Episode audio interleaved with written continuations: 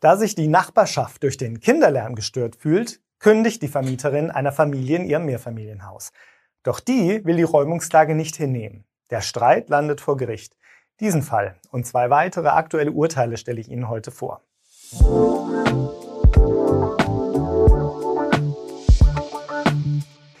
Hat Kinderlärm seine Grenzen? Die MieterInnen einer Wohnung in Berlin störten permanent und damit nachhaltig den Hausfrieden durch Lärmbelästigungen. Verursacht durch deren Kinder kam es zu lauten Streitereien, zu Geschrei, Gebrüll und Türenknallen und das ab 22 Uhr, also zu nächtlicher Ruhezeit. Wiederholte Abmahnungen zeigten keinerlei Wirkung. Daher sprach die Vermieterin die fristlose und ordentliche Kündigung aus. Als sich die MieterInnen weigerten, die Kündigung zu akzeptieren, folgte die Räumungsklage. Das Amtsgericht Berlin-Neukölln stellte sich auf die Seite der Vermieterin und gab der Räumungsklage statt. Die RichterInnen sahen eine nicht unerhebliche Pflichtverletzung der MieterInnen, die eine fristlose Kündigung rechtfertige. Zwar könne Kinderlärm selbst in Ruhezeiten nicht völlig ausgeschlossen werden, dennoch muss die Nachbarschaft einen sich ständig wiederholenden Kinderlärm zu Ruhezeiten ohne ein Bemühen von Rücksichtnahme nicht hinnehmen. Selbst das Berufungsverfahren änderte nichts an der Kündigung. Das Landgericht Berlin bestätigte die Entscheidung der AmtsrichterInnen. Unabhängig vom Vorliegen der Voraussetzungen einer fristlosen Kündigung sei die ordentliche Kündigung wirksam. Denn die MieterInnen haben das nachbarliche Rücksichtnahmegebot durch erhebliche Lärmbelästigungen verletzt. Es sei zwar richtig, dass Kinderlärm grundsätzlich privilegiert ist, so die RichterInnen, doch das Toleranzgebot der Gesellschaft gegenüber Kinderlärm endet dann, wenn nächtliche Ruhezeiten durch den Einfluss Erwachsener eingehalten werden könnten, das aber nicht einmal versucht werde. Vermieten Sie Ihre Wohnung oder Haus und suchen dringend die richtigen MieterInnen? Schalten Sie auf ImmoScout24 kostenlos Ihre Anzeige und profitieren Sie von unserer großen Nachfrage. Kommen wir zum nächsten Urteil. Die MieterInnen einer Wohnung im bayerischen Günzburg wollten die Originalbelege ihrer Betriebskostenabrechnungen für die Jahre 2015 bis 2017 einsehen.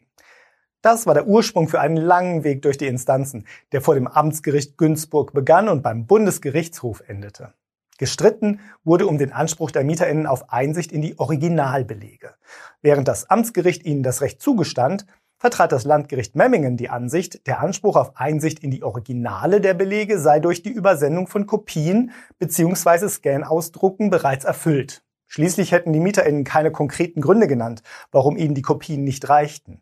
Geschweige denn einen begründeten Verdacht auf Manipulation geäußert.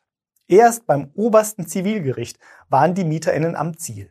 Der Bundesgerichtshof entschied, dass die Pflicht, Einsicht in die Originalbelege zu gewähren, nicht von einem besonderen Interesse der Mieterinnen abhängig sei. Vielmehr genüge der Wunsch, die Arbeit der abrechnungspflichtigen Vermieterin zu kontrollieren. Dazu reichen erstellte Kopien in der Regel nicht aus, da sie prinzipiell nicht gleichwertig sind. Im dritten Fall geht es um eine Mieterhöhung. Eine Mieterin wehrte sich gegen eine Mieterhöhung wegen Modernisierung, die dazu führen würde, dass das Jobcenter die Miete nicht mehr übernimmt. Kann sie mit dem Härteeinwand auf die alte Miete bestehen? Beim Amtsgericht Berlin-Charlottenburg hatte sie damit keinen Erfolg. Erst in der Berufung entschied das Landgericht Berlin zu ihren Gunsten. Die Mieterin könne sich erfolgreich auf den Härteeinwand berufen. Das Jobcenter wird die erhöhte Miete nicht als angemessen übernehmen und damit drohe der Verlust der Wohnung. Das könne der Mieterin nicht zugemutet werden. Den Vorwurf der Vermieterin, die Mieterin lebe über ihre Verhältnisse und könne sich daher nicht auf den Härteeinwand stützen, wies das Landgericht als haltlos ab. Die Mieterin lebe seit Beginn des Mietverhältnisses nicht über ihre Verhältnisse. Erst mit der Wirksamkeit der Modernisierungsmieterhöhung würde das der Fall sein. Gerade davor soll der Härteeinwand schützen. Damit sind wir am Ende der ImmoScout24 Vermieter News im April. Die ausführlichen Fälle finden Sie auch in den Beschreibungen. Wenn Ihnen unser Beitrag gefällt, schenken Sie uns einen Daumen hoch und abonnieren Sie uns. Vielen Dank für Ihr Interesse und bis zum nächsten Mal.